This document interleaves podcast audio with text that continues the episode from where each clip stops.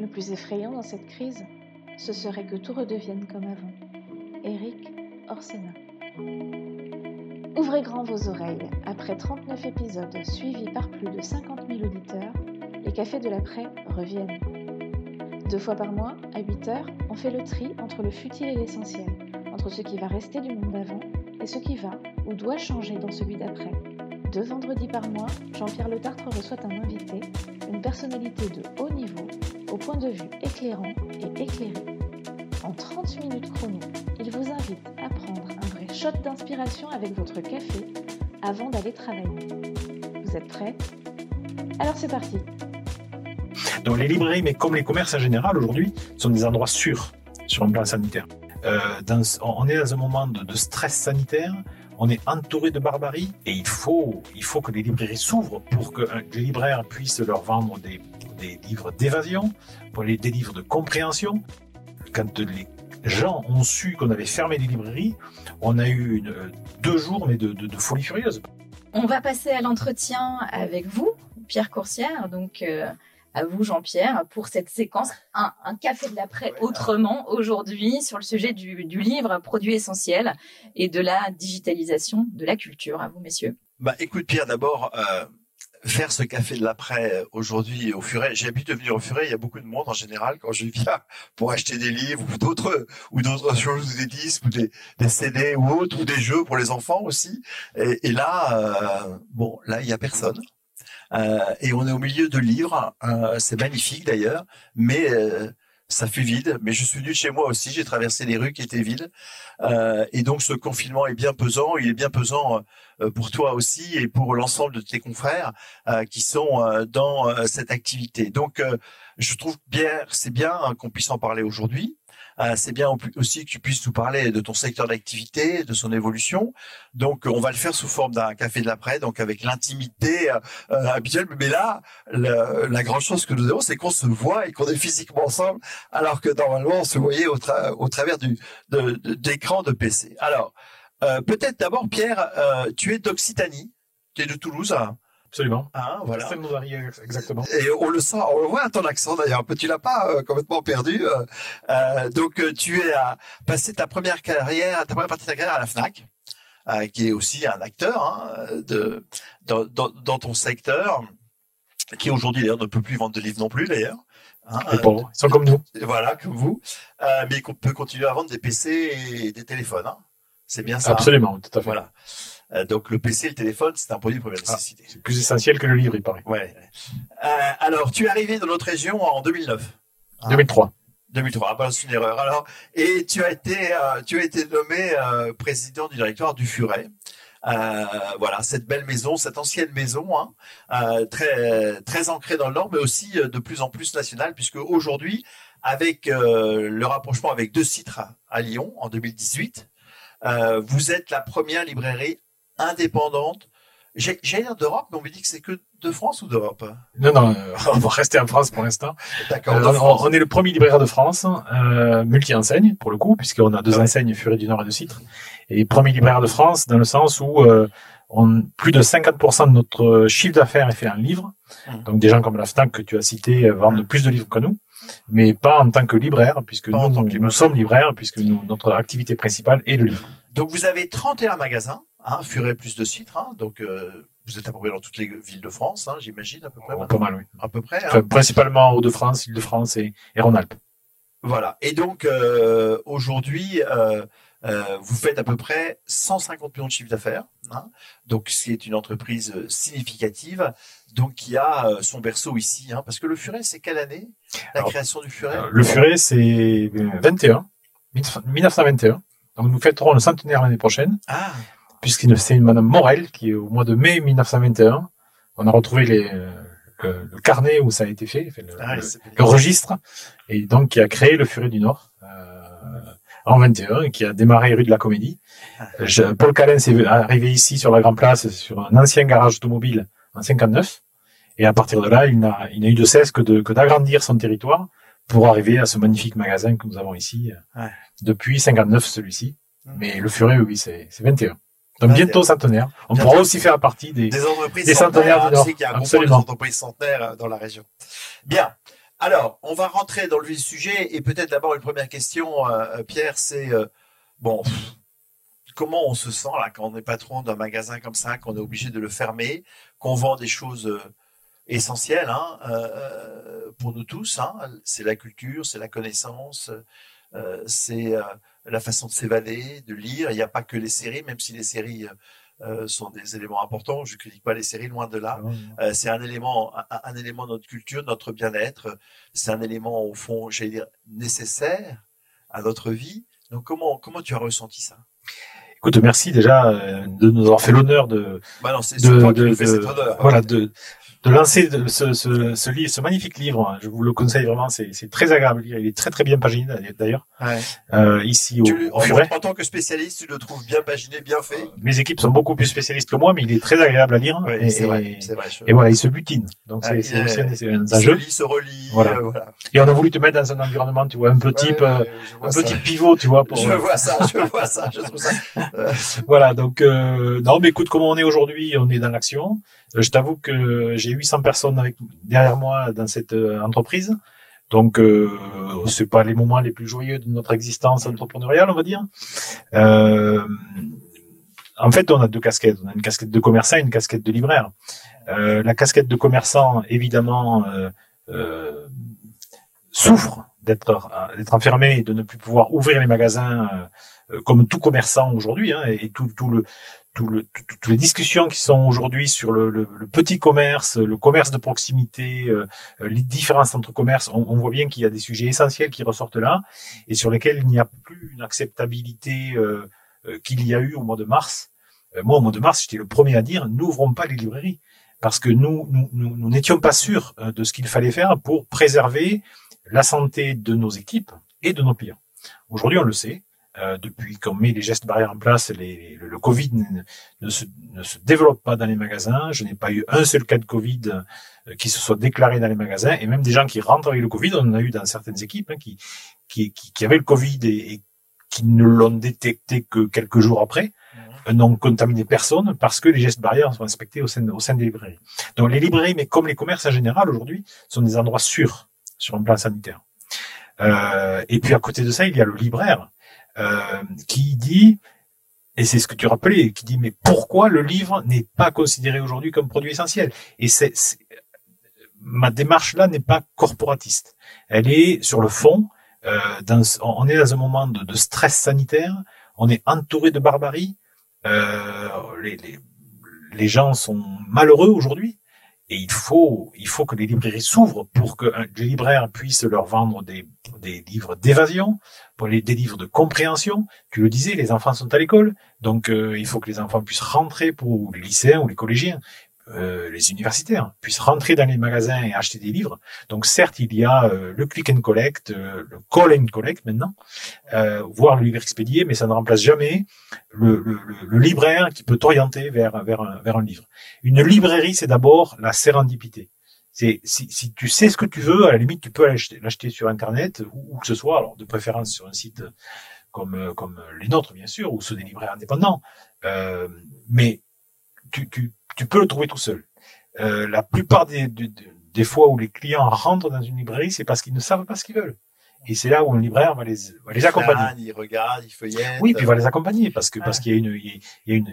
Mais mais mais le livre, c'est l'intelligence, c'est c'est l'évasion, c'est la culture, c'est c'est que des choses un peu savantes, mais aussi beaucoup de divertissement. Puis c'est le partage. Le partage de la connaissance, Mais du sûr. savoir, de l'expérience.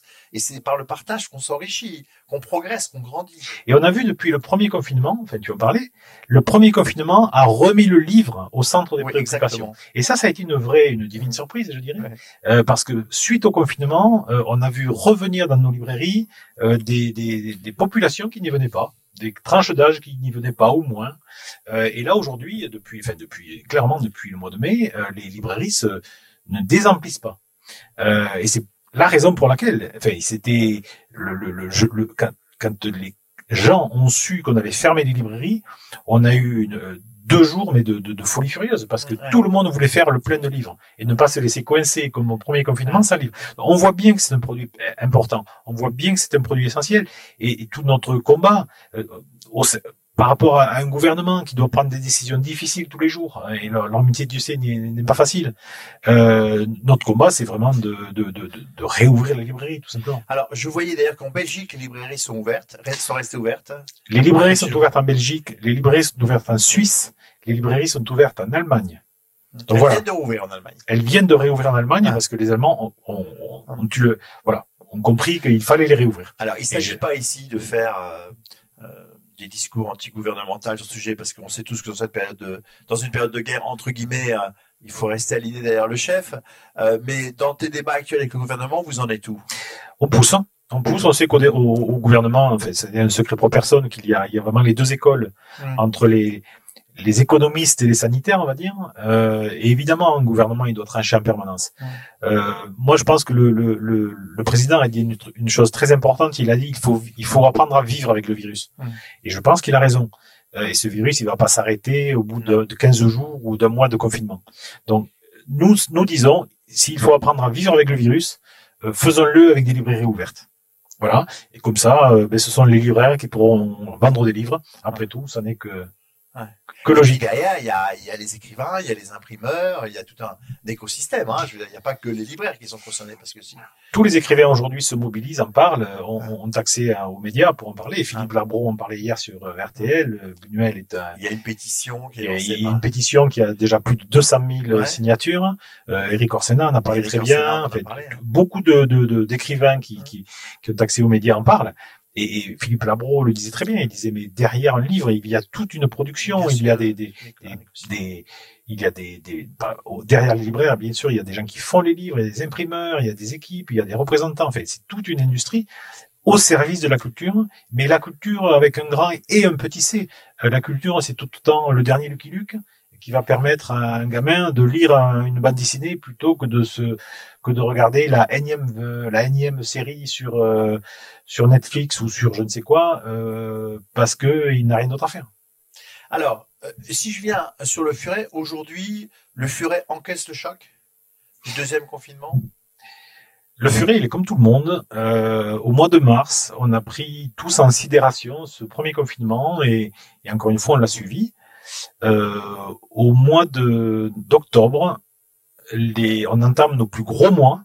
Euh, la, la, la, rentabilité, la survie économique, le résultat économique de l'année se fait maintenant, entre le mois de novembre et le mois de décembre. Donc le furet, pour l'instant, il n'a pas absorbé le choc parce que le choc, il va venir là, dans les semaines qui arrivent, comme tous les libraires et comme bon nombre de, de, de, de commerces de proximité. Je ne veux pas les appeler petits commerces, des commerces de proximité. Euh, et on est tous pareils. Euh, oui, et, et, le livre particulièrement. Donc, le choc, il arrive maintenant. Donc, on va voir si on va être en capacité de l'observer, de l'absorber ou pas. Mais voilà, c'est à venir. Donc, je ne peux pas répondre à ta question aujourd'hui. Ouais. C'est dans l'incertitude par rapport à ça, ce qui rajoute au, au stress de la situation. Euh, tu espères une réouverture? Ah. moi, je suis un, je suis un optimiste de nature. Je pense que ça fait partie des, des qualités de l'entrepreneur. Bien sûr. Donc, euh, donc oui, on est optimiste. À, à un moment, euh, tout le monde va retrouver la raison. Enfin, on, on, il y a un pic de, de il y a un pic d'hospitalisation aujourd'hui qui rend, qui rend un gouvernement redevable et des visuels bien sûr, très, très nerveux. Mais à un moment, on ne, enfin voilà, il est plutôt possible. Il faudra, il faudra réouvrir, il faudra euh, remettre cette partie de l'économie aussi en place. On est très content que le BTP puisse continuer, on est très content que l'industrie puisse continuer, mais il faut pas juste mettre le commerce à part, et il faudra que le commerce puisse continuer. Et je pense même que ce, au bout du bout, euh, plus tu, on réouvrira les magasins et pas que les librairies, plus euh, on lissera la demande mmh. et plus chacun sera en capacité de gérer euh, cette contamination, cette pandémie, qui encore une fois ne va pas s'arrêter à la sortie du confinement. En fait, euh, la question c'est pas tellement le sujet des produits de première nécessité, c'est la nécessité du sanitaire dans tous les commerces. Eh ben, je trouve que c'est une très belle remarque et tu devrais, tu devrais la donner aux politiques. C'est ah, une si belle tu veux, si tu veux, si tu veux, voilà, je la lance. La nécessité du sanitaire dans tous les commerces. Ouais, et les commerçants sont extrêmement responsables ouais. là-dessus. Euh, enfin, 95% des commerçants jouent le jeu. Alors c'est plus difficile pour les bars qui ont été montrés du doigt, peut-être les restaurants. Mmh. Et encore, la plupart l'ont fait. Mais ouais. pour des, des, des, commerces comme les nôtres, il n'y a aucun problème. Non, mais la question des, des, des déviations qu'on a pu connaître dans certains bars, la question c'est de savoir les sanctionner. C'est pas de punir tout le monde. On est bien d'accord. Hein On est bien d'accord. Alors, euh, euh, aujourd'hui, tu nous as dit qu'il y a eu un, un engouement pour la lecture hein, lié, lié au confinement. Donc, tu, tu vois une évolution des attentes du consommateur? Alors oui, euh, il y a une. c'est- intéressant parce que il y a eu toute une, une sorte de pendule où on est allé beaucoup vers euh, la vidéo, euh, de- Netflix, Disney, enfin, toutes ces séries qui sont arrivées et que tout le monde a consommé avec gourmandise pendant des années. Et c'est toujours aussi agréable de regarder une série. Bien sûr. Bien sûr. Parce qu'il y en a de multiples, et. Dieu sait si cette production est riche et, est riche et belle. Euh, mais aujourd'hui, tu sens, on, on sent, nous les libraires, on sent que les, les, les gens ne veulent plus que ça. Et en plus, euh, avec le télétravail, l'outil numérique, l'ordinateur, le portable, chez soi, est devenu un outil de travail et non plus simplement un outil ludique. Ouais. Euh, et ça, ça a changé beaucoup de choses dans la perception. Donc, à un moment, quand tu t'es fait euh, engueuler par ton patron parce que tu es en retard sur le projet euh, en, en visio euh, sur Zoom et que tu fermes ton laptop, euh, tu as de plus en plus envie d'ouvrir un livre et de faire autre chose. En fait, le livre est devenu la récréation après une journée d'écran. C'est exactement ça. Et ce terme exact nous a été donné par une youtubeuse de 25 ans, il y a euh, trois ans à peu près, Ouais. qui expliquait que le livre est une récréation dans sa journée d'écran. Et déjà, et c'était une jeune de 25 ans qui nous disait ça. Donc, euh, c'est là où moi je suis extrêmement optimiste sur notre métier Ah. et sur notre raison d'être et sur les livres que l'on vend. C'est que euh, quand on dit les jeunes ne lisent plus, c'est pas vrai. Il faut les, il faut leur proposer une autre lecture, mais ils lisent toujours autant. Et ces tendances-là, tu les sens aussi auprès de tes collègues dans les autres pays, de tes collègues euh, dans les autres pays européens pardon? Alors oui, mais en France, on a cette immense chance, c'est que le livre est, un Ouais. produit tellement important en France. Je pense que enfin, moi, j'ai qui, moi qui ai ouvert la, la, la Fnac en Italie Ouais. en 2000, euh, c'est là que j'ai réalisé que que le, le livre n'est, enfin, c'est là où j'ai réalisé l'importance du livre en France par rapport à d'autres pays. Ouais, en Italie, euh, le, le- le taux de lecture est bien moindre. Euh, en Italie, un chef d'entreprise te dira tranquillement euh, qu'il ne lit jamais un livre et qu'il ne lit que la presse. C'est c'est normal. Euh, alors qu'en France, c'est inimaginable. Donc on a on a quand même cette énorme chance avec l'Allemagne d'ailleurs et, et, et, et, sûrement l'Angleterre d'avoir un pays d'une grande culture livresque. Et c'est toujours, euh, enfin, ça a été grandement euh, construit, supporté par euh, la fameuse loi sur le prix unique du livre. C'est ce qu'on dit souvent. Alors vrai. il y a deux choses qui ont joué. Euh, le- la loi Langue de, La loi Langue. 81 a permis un prix unique, ce qui fait que si aujourd'hui on a 3000 libraires en France, c'est grâce à la loi Langue, parce que tu ne peux pas acheter un livre moins cher dans une librairie qu'une autre. Donc ça, ça a protégé euh, le- l'aval, ça a protégé euh, l'ensemble des librairies. Et puis c'est et puis la production. On a des éditeurs en France qui font enfin, qui font un remarquable travail Ouais. euh, qui suivent les niches, qui accompagnent les comportements. Euh, regarde ce qui s'est passé en tourisme aujourd'hui. euh, les éditeurs ont bien compris que tu peux faire, un, enfin, moi maintenant, mais que tu peux partir un week-end de trois jours et, et- et les éditeurs te font des livres exprès pour tes trois jours de tourisme. Donc on a, on a en France euh, une édition remarquablement euh, diverse, riche, professionnelle, qui fait qu'on a des livres pour tout. La, la loi langue est en fait d'ailleurs pour maintenir des, des libraires dans la proximité. Exactement. Hein, et ça a et- bien fonctionné. Et ça a bien fonctionné et il faut que ça continue de fonctionner comme ça. Absolument. Et, et moi, je suis le combat que l'on mène aujourd'hui, on le mène pour nous, euh, du Nord de Citre, mais également pour et avec les libraires indépendants, parce qu'eux, eux, sont souvent seuls ou dans leur petite librairie, ils font un travail remarquable. Et voilà, il faut qu'on emmène toute la profession avec nous.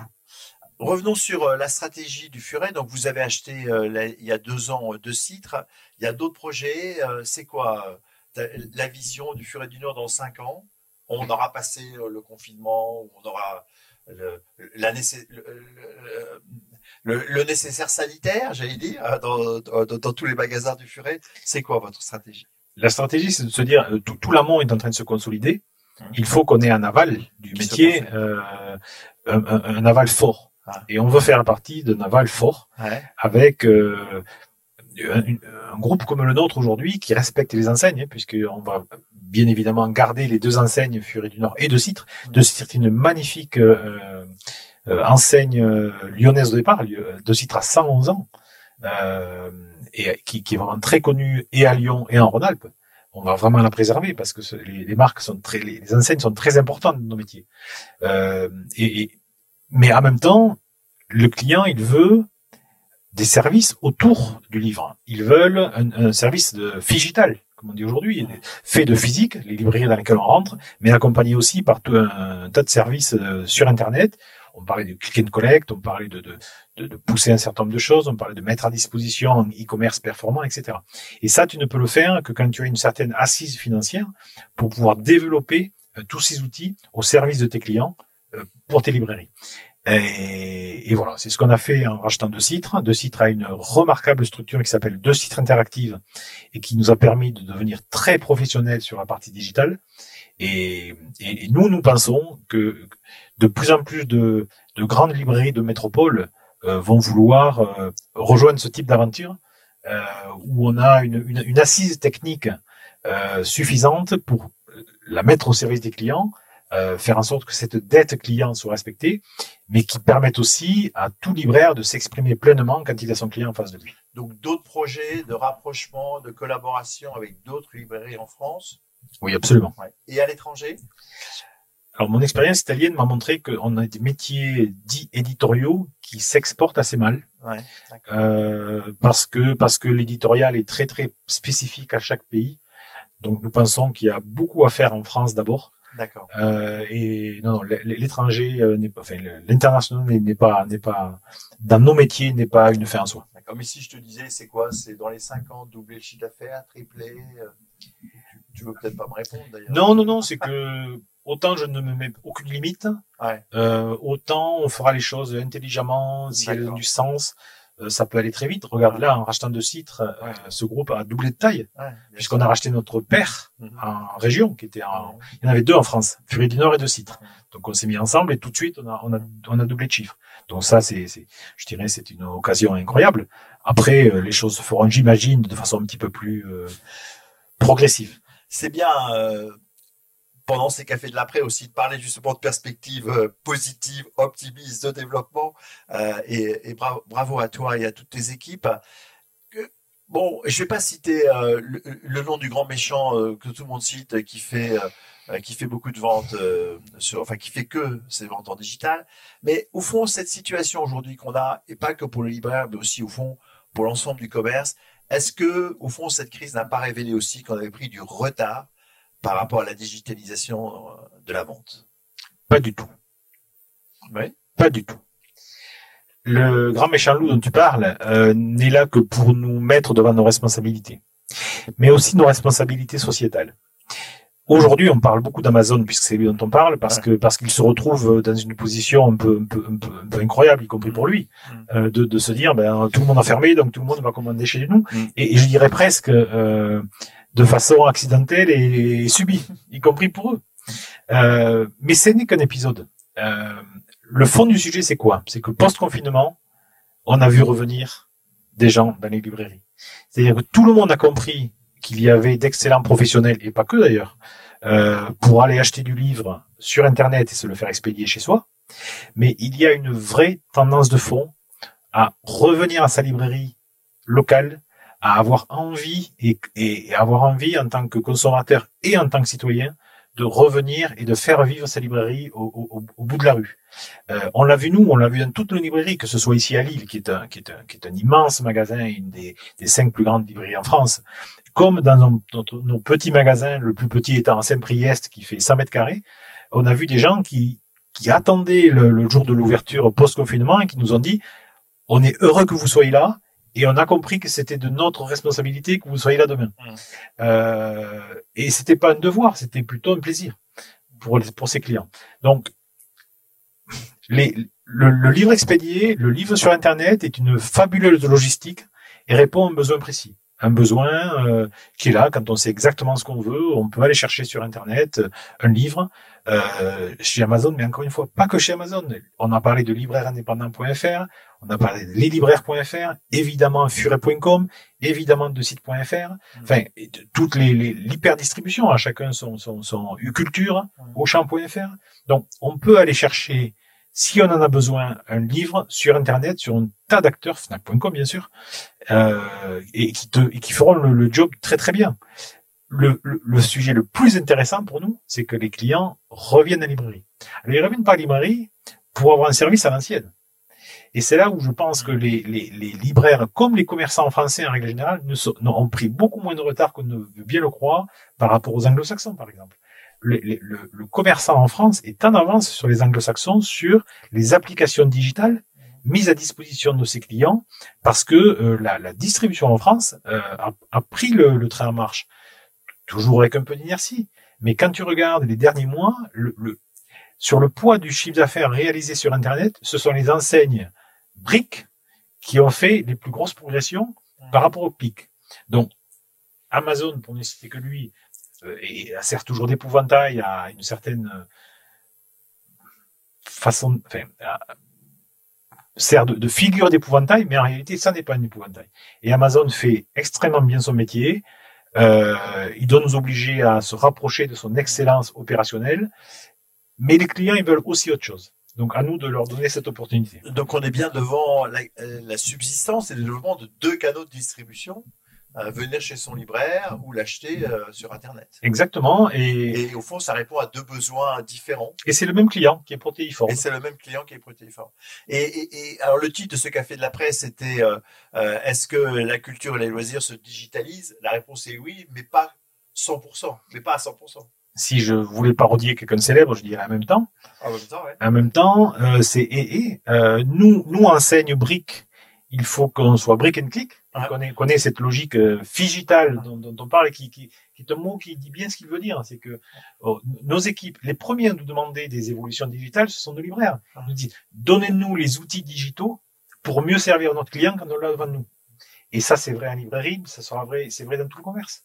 Et c'est ça qui, notre responsabilité d'entrepreneur et de chef d'entreprise, c'est de donner à nos équipes les outils mmh. pour que cette relation, cette intermédiation entre un, libraire, un disquaire, un papetier euh, et son client euh, soit plus riche et mmh. plus, plus intéressante et que l'expérience client, la fameuse expérience client, soit bonne. Euh, voilà. Et ça, c'est pas impensif c'est une réalité extrêmement concrète et pour lequel, oui, il faut que nos entreprises se digitalisent euh, de plus en plus, pas en digitalisant à tout va, mais une digitalisation euh, choisie euh, qui permette de, de, de, mieux servir nos clients. Mais les acteurs du digital aujourd'hui disent aussi qu'ils veulent aller vers le brick. Exactement. Et c'est là où nous on sourit. Parce que quand ils arrivent dans le brick, ils voient toute la difficulté de faire du brick. Et, et certains s'y sont cassés les dents très très vite. Mm. Et on a nous l'avantage de, d'avoir cet historique, d'avoir ce savoir-faire. Mm. Euh, et c'est, je pense que c'est plus facile de passer du brick au clic que l'inverse. Mm. Mais ça, on, on, laissera les pure players euh, s'y essayer et y laisser peut-être quelques plumes. et, et, tu vois ton livre, tu as le, le, le, café de l'après. Tu l'as démarré en digital. Bien sûr. Et tu arrives au bout du bout. Mais bien sûr, il y a un besoin aussi de l'avoir en brique. Voilà, donc tu, tu as un vrai, euh, as un chemin inverse si tu veux. Donc, ouais, donc quand on dit, possible, tu vois. Voilà, si la librairie. passer du clic au brique. Exactement, donc tu vois, la librairie, elle se digitalise et, inversement. Ouais, exactement. Euh, je, je, donc euh, aujourd'hui, tu nous as dit, tu nous as dit que le secteur, en fin de compte, avait beaucoup, avait de l'avenir devant lui. Hein. Euh, par rapport à ce besoin de lecture, enfin partage de connaissances, du savoir, etc. Donc tu es assez, euh, tu, es positif sur euh, sur ça. Si, on élargit plus pas uniquement au secteur du livre, mais par rapport à ta responsabilité, comment tu vois aujourd'hui D'ailleurs, on en a beaucoup parlé dans le livre, le rôle de l'entreprise dans cette crise? Je, d'une façon générale. Dans le livre, d'ailleurs, on, le dit, vous verrez à la fin du livre, on, on, on donne sept tendances euh, qui nous semblent accélérées euh, par, euh, par cette crise et notamment euh, l'affirmation du rôle utile de l'entreprise dans la société. Qu'est-ce que tu nous dirais euh, sur ce point? Euh, Oui, on a, un rôle, important. Alors, le premier rôle qu'on a, c'est de, c'est de créer de la valeur. Faut quand même pas l'oublier, celui-là. Bien sûr. Pour nous, pour nos équipes, euh, pour nos actionnaires, potentiellement. Euh, donc, et puis on, puis on crée de l'emploi. Moi, j'ai, j'ai 800 personnes aujourd'hui. Euh, le Furet en 2003 en avait, on avait même pas 250. Donc, on a on, crée de l'emploi euh, et de l'emploi durable. Des gens qui restent en CDI et qui restent longtemps. Ça, c'est important. Euh, oui, on a, on, a, on a des rôles. On a un rôle euh, au niveau du RSE à jouer, pas tout seul, mais dans une, dans des logiques sociétales euh, dont on fait partie. Et puis nos, nos, équipes sont très demandeuses de sens, mais sont très demandeuses de, de participer en tant qu'employés de l'entreprise à ce monde qui bouge et qui avance. Euh, et, et c'est là où on a un rôle intéressant, mais qui n'est pas un rôle du patron dans sa tour d'ivoire, euh, qui est un rôle de l'ensemble de l'entreprise. Et souvent d'ailleurs, ce sont les, ce sont nos équipes qui en parlent le mieux. Ce sont nos équipes qui expriment le mieux leurs demandes et leurs souhaits de participer à la vie de la cité. Et donc là, il faut les écouter et puis avancer avec eux. Et là, je te dis, fond, si on veut dire aussi une bonne nouvelle aujourd'hui, c'est que la prise de conscience des entreprises de leur rôle dans la cité est de plus en plus fort. Et on voit bien que quand on rencontre des chefs d'entreprise, et on en voit dans le livre euh, aussi qu'ils le disent, hein, qu'ils l'affirment, ils affirment qu'effectivement, ils ont un rôle dans la cité et qu'ils veulent l'assumer. Parce qu'au fond, le territoire, c'est aussi leur territoire. Et ils ont besoin d'avoir des racines dans un territoire euh, vivant hein, et se développant. Oui, oui, puis c'est joyeux. Enfin, je veux dire, c'est pas, c'est pas une. T'as besoin d'une ville de Lille animée, active. Euh, c'est pas, c'est pas une charge supplémentaire.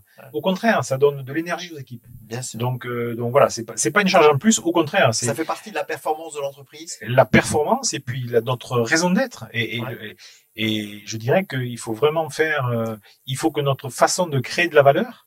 Euh, ce, il y a un enjeu et puis un jeu. Et, le jeu, le, cette, logique sociétale fait partie du jeu, au service de l'enjeu. C'est bien, j'aime bien, il y a un enjeu et un jeu. bon, Alexandra, est-ce qu'on a des questions de nos amis hein, qui nous écoutent? Alors oui, on a pas mal de questions euh, euh, via le public qui nous écoute actuellement. Alors notamment une question sur euh, quelle est la part de, des librairies digitalisées aujourd'hui et est-ce qu'il va être possible de sauver Noël Est-ce que vous avez une perspective de, réouverture? Alors, peu ou prou, toutes les librairies sont digitalisées, encore une fois, avec des niveaux de, sophistication plus ou moins fortes. Mais il y a très peu de librairies aujourd'hui qui n'ont même pas, euh, qui n'auraient pas un, site e-commerce, même simple, à, proposer à ses clients. Donc, euh, globalement, oui, sur l'ensemble de la librairie française, toutes les librairies sont plus ou moins digitalisées. Euh, mais il y a toujours un accompagnement digital dans tous les cas. Il y, a, une mutualisation des librairies indépendantes autour d'un site. Euh, tu parles de librairieindépendante.fr, c'est un site euh, qui regroupe plusieurs libraires? Oui, alors, alors au-delà du site lui-même, on, on, est une profession qui, Dieu merci, a des, a des logiques interprofessionnelles qui sont intéressantes. il y a plusieurs instances dans lesquelles on, il y a une plateforme de, de, réception de marchandises et qui envoie les marchandises vers toutes les librairies qui s'appelle Prism, euh, qui est une qui est une euh, une instance collégiale. Euh, on a des logiques de on a on a plusieurs instances comme ça qui sont collégiales et où l'ensemble de la profession travaille au service du de la librairie et souvent les gros comme nous finançons des choses pour que les pour les plus petits les les, les, les euh, les coûts du transport ou les coûts de, de traitement de, de, marchandises soient moins élevés. Donc il y a, y, a, y a, une vraie solidarité mmh. économique euh, dans la profession. Euh, voilà. Donc, euh, mmh. Et quant à Noël, oui, il faut en parler. Euh, que le gouvernement nous permette d'ouvrir le 13 novembre et on sauvera Noël. Sinon, ça va être très très compliqué. Merci Pierre. On a une question de Louis qui dit euh, est-ce qu'on va toujours consommer des livres euh, papier dans 10 ans? Et euh, qui dit les liseuses c'est tellement pratique. est-ce que ça a un sens en fait d'opposer encore à livre papier et livre physique? On en revient au digital. Alors cette, question on se l'a posée il y a 10 ans et le marché a donné la réponse. Il y aura toujours du livre papier. Ceci étant, je rejoins votre auditeur. Louis. Louis. Je rejoins Louis dans le sens où l'usage du livre numérique évolue tranquillement. Il est très peu, assez peu utilisé aujourd'hui, hein, c'est autour de 5% du marché. Donc ça reste assez peu, ça grandit tranquillement. Il y a une vraie valeur d'usage du livre numérique. D'ailleurs, nos librairies, ce qui est intéressant, c'est que les librairies françaises n'ont pas laissé le livre numérique aux au, pure players, mais vous trouverez dans quasiment toutes les librairies euh, une, liseuse, et liseuse qui nous permet, nous, de vendre le livre numérique à nos clients. Donc oui, le livre numérique va continuer à évoluer. Oui, il ne sera pas... Euh, ce sera en même temps que le livre papier qui a montré, euh, j'allais dire, sa solidité, sa, résilience, et plus que sa résilience, euh, sa dynamique. Bah voilà. Mais les, deux, ah, et puis il y a un troisième élément, hein, euh, qui sont les livres audio, qui sont alors qui existent depuis très longtemps. Il y a des pays comme l'Allemagne où, où ce sont, c'est un usage très fréquent et qui commence à se développer en France. ma fille, en voiture, écoute des livres. Alors, vous anticipez une question de Nicolas, Nicolas qui est malvoyant et qui nous pose justement cette question de l'accessibilité euh, et de l'inclusion de la culture. Donc, vous en parlez du livre audio, euh, notamment pour la population euh, malvoyante. Ça, c'est aussi un segment qui va se développer pour que la culture soit plus inclusive Oui, c'est un formidable, c'est un formidable segment qui commence à bien marcher. Donc en plus, les productions aujourd'hui sont plus riches et plus professionnelles. donc c'est vraiment une spirale vertueuse sur le livre audio. Donc j'encourage nos clients, enfin, notamment les malvoyants, de d'écouter du livre audio euh, c'est très agréable et c'est évidemment, ça va de pair avec une lecture classique euh, d'un livre. Et comme quoi, le livre montre bien sa, son côté protéiforme. Euh, et, ça, c'est, ça montre bien sa dynamique et ça montre bien que, que ça n'est pas un vieux produit. Très bien. On a une dernière question de, de Laurence, si on a le temps, qui demande est-ce qu'on a un chiffrage du rebond des librairies post-confinement, enfin premier confinement. Oui, du premier confinement. Comment ça s'est passé? Est-ce que vous avez eu euh, une explosion de vos chiffres euh, juste après le confinement? Le marché est à peu près. Alors le marché est, on a fait à peu près statistiquement entre plus 12 et plus 15% sur le marché du livre entre la sortie du confinement mi-mai et l'entrée euh, dans le nouveau confinement.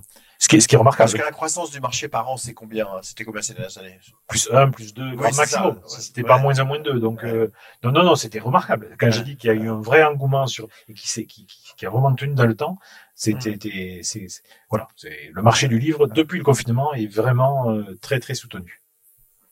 Parfait. Vous avez plus d'autres questions, Alexandra? Juste une toute dernière ah question sur ce confinement qui est euh, très différent du premier, en fait. Euh, votre, votre regard, euh, Pierre, sur euh, ce contexte, cet état d'esprit qui est très très différent ben, moi, je pense, enfin, à titre personnel, je pense qu'on a eu raison de ne pas arrêter le pays une deuxième fois, parce que là, on allait mettre à terre le pays. Je pense que au-delà des, à côté des, des, des, malades que l'on voit dans les hôpitaux aux 20 heures, parfois transportés en avion d'un point A à un point B, il ne faut surtout pas oublier justement les oubliés euh, cette précarisation rampante qui ne se voit pas, qui est invisible et qui, qui a commencé à se développer au niveau du premier confinement et qui, avec ce second confinement, on voit arriver et se renforcer. Euh, si à Naples, euh, il y a quelques jours, il y a eu des, des, des, des, des événements assez violents, c'est parce qu'aujourd'hui, il y a toute une population qui n'est pas forcément déclarée en tant que salarié, qui n'arrive plus à manger. Euh, donc ça, il faut faire très attention parce que eux peuvent, pourraient être les oubliés de cette crise, de cette pandémie, et, ça fera beaucoup, beaucoup de dégâts qui, pour le coup, ne seront pas visibles. Non, mais on est tous bien conscients aujourd'hui que la crise euh, sociale hein, euh, peut être très forte après, après cette crise sanitaire et la crise économique, en fait. Hein. Exactement. Et, c'est un sujet sur lequel chacun est bien alerté. D'où l'intérêt de pousser jusqu'au bout la capacité de continuer à faire fonctionner l'économie tout en respectant les règles sanitaires. Et tu as raison de dire, on a beaucoup appris sur les règles sanitaires. Euh, et donc, il faut en tenir compte euh, pour continuer à faire fonctionner euh, l'économie. Voilà, on est à la fin de ce, de ce café de l'après. Donc, je voulais vous dire plusieurs choses à la fin. D'abord, vous dire que le 13 novembre, donc, nous recevons Raymond Soubille. Je rappelle que Raymond Soubi, justement par rapport à cette question de crise sociale, va être un éclairage. C'est quand même, je crois, le, meilleur expert de cette matière euh, en France. Hein, euh, depuis, il a bien beaucoup pratiqué euh, ces questions-là. Et puis nous aurons le 27 novembre Muriel Pénicaud aussi. C'est le 27, qui, vous savez, tous étaient ministres du Travail, et qui a sûrement des choses, beaucoup de choses à nous dire sur justement la transformation, en fin de compte, de la société et de l'État dans cette crise euh, et même en dehors de cette crise. Je voulais après euh, bah, vous réinciter à euh, commander cet excellent livre. D'ailleurs, ça peut faire un très beau cadeau de Noël. Beaucoup d'entreprises d'ailleurs commencent à l'acheter pour, pour leurs équipes de direction ou plus larges. il, est, il est très bien fait, c'est vrai, je dois le dire. Je le dis parce que c'est pas moi qui l'ai fait, donc je le dis plus facilement. il est très bien fait, il y a de très belles photos, il y a des bons résumés, ça se parcourt, ça se lit euh, euh, par bout, des moments, des phrases, des citations. Et je pense que c'est très éclairant, enrichissant, inspirant, euh, et ça vous permettra, je pense, peut-être de passer un peu cette période difficile et surtout de réfléchir à demain, parce que, chers amis, il y aura un demain. Il y aura un demain, c'est sûr. Et donc, à nous de le préparer. Et en tout cas, nous, modestement, c'est ce qu'on essaye de faire avec euh, notamment ces cafés de l'après. Et à y croire. Je rappelle, monengagement.fr euh, pour euh, donc faire un don et commander vos livres des cafés de l'après. Donc 100% des recettes hein, des cafés de l'après euh, iront à cette fondation y croire créée par Pierre Gattaz. Sur le site qu'on peut voir sur le site. Voilà, monengagement.fr, le portail d'entreprise et cité qui est 100% sécurisé. On peut payer en CB en quelques clics, c'est extrêmement pratique. Et vous mettez votre adresse si vous voulez vous le faire livrer chez vous, notamment si vous êtes euh, en dehors de la métropole lilloise. Sur la métropole lilloise, vous pouvez aller chercher à, à l'IRD Entreprises et Cités, à Marc-en-Barœul, 40 rue Jacquet. Euh, sinon, vous mettez votre adresse et on vous l'enverra. Euh, on est en train de mettre en place une logistique parce que on est passé euh, du, clic au brick, mais on n'est pas très bon pour encore l'expédition, Pierre. si, tu veux mes camions, je les mets à disposition. Hein. Ah, c'est peut-être une bonne idée. Hein. Bien, merci, merci de nous avoir écoutés. Euh, bon, confinement, euh, bonne lecture euh, avec, avec tous les livres que vous avez achetés juste avant le confinement, ceux que vous avez achetés sur le furet.fr ou sur les sites français de commercialisation. Euh, essayons d'éviter, euh, je ne vais pas paraphraser le, le, Premier ministre, mais... Vous avez le choix. Tous les libraires aujourd'hui ont un site internet. Que ça va de fnac.com à Uculture en passant par furet.com, de site.fr et tous les petits libraires indépendants. Donc vous avez vraiment le choix pour acheter vos livres. Donc voilà. Ce sera le mot de la fin. Achetez des livres et lisez-les pour préparer le demain. Merci à tous. Merci. Merci. Merci.